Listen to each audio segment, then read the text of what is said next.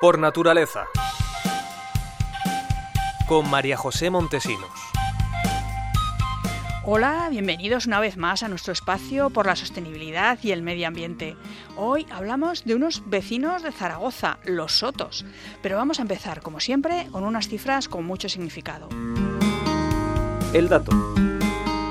17.500 millones es el presupuesto que la Unión Europea ha aprobado para el Fondo de Transición Justa. Este fondo es la herramienta con la que Bruselas quiere impulsar la transición ecológica y el instrumento para paliar las consecuencias que puede provocar en aquellas regiones más dependientes de los combustibles fósiles. A España le corresponden casi 800 millones de euros de estas ayudas. La normativa, no obstante, condiciona el desembolso de parte de las ayudas a la adopción de compromisos por parte de los socios comunitarios para lograr la neutralidad climática a la que se ha comprometido la Unión en 2050. De lo contrario, los Estados miembros solo tendrán derecho al 50% de su asignación. El tema. No solemos pensar en Zaragoza como un lugar de naturaleza y sin embargo la tiene. Tiene valores naturales muy relevantes, valores que todos los que vivimos en la ciudad tenemos muy cerca para disfrutar y muchas veces no somos conscientes de ellos y no reparamos en ellos. Uno de esos tesoros desconocidos son los sotos, esos bosques de ribera para los que Zaragoza cuenta no solo con un río, sino con tres y un canal. Para que nos hable de los sotos tenemos a alguien que los conoce muy bien. Estamos con Mariano Mérida, naturalista y miembro de ANSAR, y un hombre histórico del ecologismo en Aragón. Hola Mariano, bienvenido a nuestro programa. Gracias. ¿Tú qué tanto conoces los sotos? Explícanos un poco la riqueza tan singular de estos ecosistemas. Bueno, mm, hay que, tener en cuenta que Zaragoza eh, se, se halla en un medio estepario, eh, toda la parte sur de, la ciudad eh, colinda con poblaciones eh, como Belchite, Azuara, cantidad de poblaciones que tienen una naturaleza esteparia y al otro lado del Ebro, un poco más adelante, tenemos los monegros.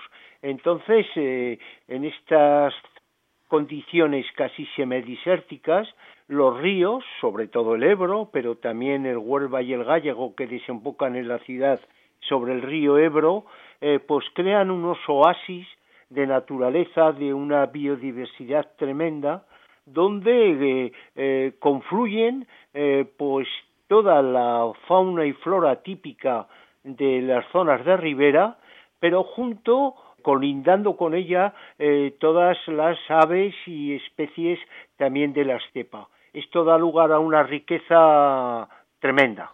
¿Y cuáles son esos sotos? ¿Dónde están? Dentro del término municipal eh, de, la ciudad hay unos 20 sotos con 600 hectáreas, unas con un carácter más selvático, muy cerrado, eh, que nos recuerdan las grandes selvas de los grandes ríos del planeta, y otras zonas que están más adhesadas, más abiertas, con praderas, un inconveniente que tienen es que a veces estos sotos no están relacionados con, un corredor biológico que permita esta relación de la flora y la fauna.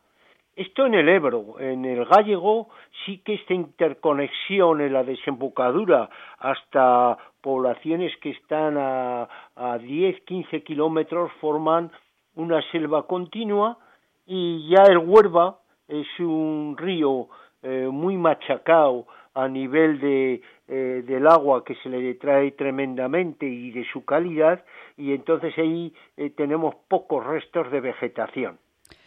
¿Y qué sotos tendríamos para visitar? ¿El soto de Partinchas? ¿El presoto de Cantalobos? Dentro de Galacho Julibol hay un soto precioso, es que es el de Partinchas, pero podíamos recorrer también el de Benavén, el de Ranillas en toda la zona donde se desarrolló la Expo 2008, pero sobre todo el más característico, el más icónico es el Soto de Cantalobos, en la salida de la ciudad, pero en el pleno corazón, dentro del barrio de las Fuentes, eh, tiene un recorrido de casi tres kilómetros y medio, más de 40 hectáreas, y es eh, bueno un enclave donde hay más de 100 especies de aves que nos vienen en diferentes fases del año a visitar hay cantidad de mamíferos eh, la jineta el tejón el castor, el zorro, el jabalí y cantidad también de,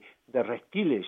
Es una de las zonas de mayor biodiversidad, no solamente de Zaragoza, sino de todo Aragón.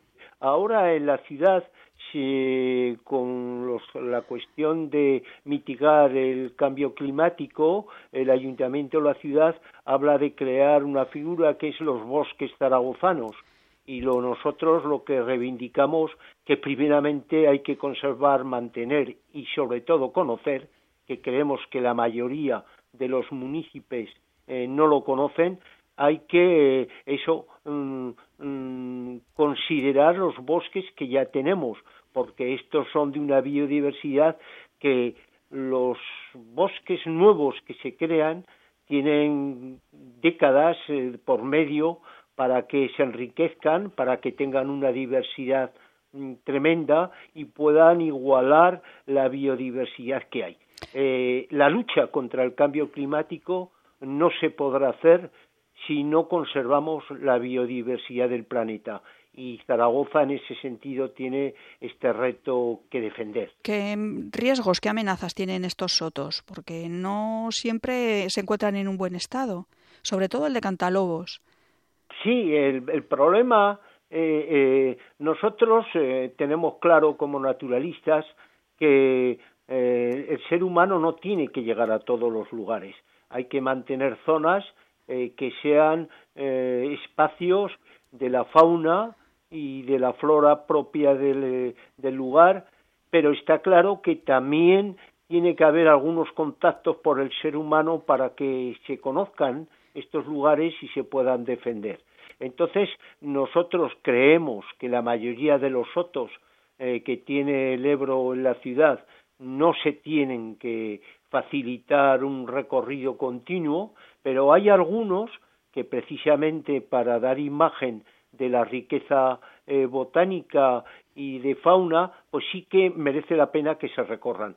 Nosotros, el Soto de Cantalobos, pues establecemos que haya un camino eh, que lo recorra eh, y de alguna manera pues la gente pueda empaparse eh, de ese clima de armonía, de paz, de sosiego, incluso hasta de meditación eh, que pueden ofrecer estos espacios a, a la población.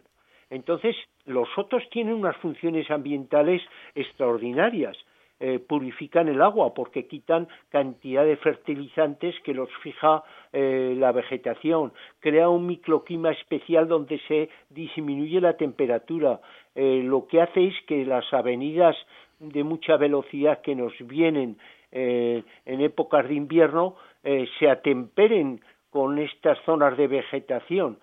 Y sobre todo pues claro pues tienen esta biodiversidad clarísima y que por tanto nos ofrecen unos eh, bienestares ambientales que de nuevo hay que proteger y conservar. ¿Y Cantalobos en concreto tiene algún problema ahora mismo de llegada de aguas? ¿Le afecta los cultivos que se hacen en la huerta de las fuentes? ¿Eso perjudica al soto? Eh, eh, está claro que los espacios de ribera, de no ser que estén en la zona de inundación muy baja, que a pequeñas avenidas recarguen el acuífero y entonces aporten agua a las zonas de raíces y del arbolado y se mantengan sin estrés hídrico, hay a veces que la incisión del río hace que se profundice el cauce y entonces los sotos, los bosques fluviales, quedan en alto y eh, quedan colgados, con lo cual el freático queda a más profundidad y entonces sí que el bosque puede sufrir estrés hídrico. ¿Cómo se, a veces se palía esta situación? Pues eh, con eh, las zonas agrícolas colindantes que lo que hacen es que eh, los sobraderos del riego, sus acequias, alimenten a estos sotos. Luego es fundamental esa conjunción ambiental de las zonas agrícolas y los bosques pluviales. Entonces esto hay que mantenerlo. ¿Qué pasó en Zaragoza en concreto con el Soto de Cantálogos? Pues que se hizo un camino de las obras de acompañamiento que se hicieron en la Expo del 2008 para llegar a una zona que tenemos en Pastriz, en, la zona de la Alfranca.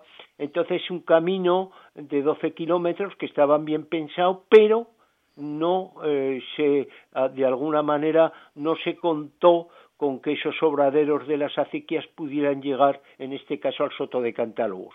Entonces, tiene problemas en verano con las temperaturas tan extremas que tenemos en este valle medio del Ebro, de que el soto eh, tenga suficiente humedad, tenga suficiente frescura para que de alguna manera el bosque se mantenga y eso eh, eh, ese problema de conservación nosotros decimos que sea el ayuntamiento que se responsabilice porque si los primeros bosques zaragozanos que hay que mantener son los que ya tenemos.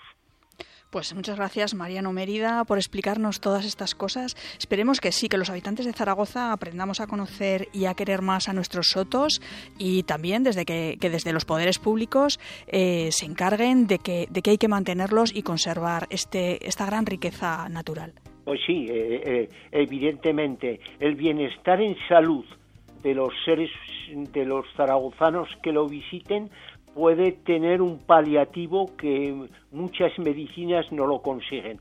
Por tanto, eh, conservar estos otros es no solamente conservar la salud de la biodiversidad, sino también de los ciudadanos que pueblan eh, Zaragoza y de los que nos pueden venir a visitar.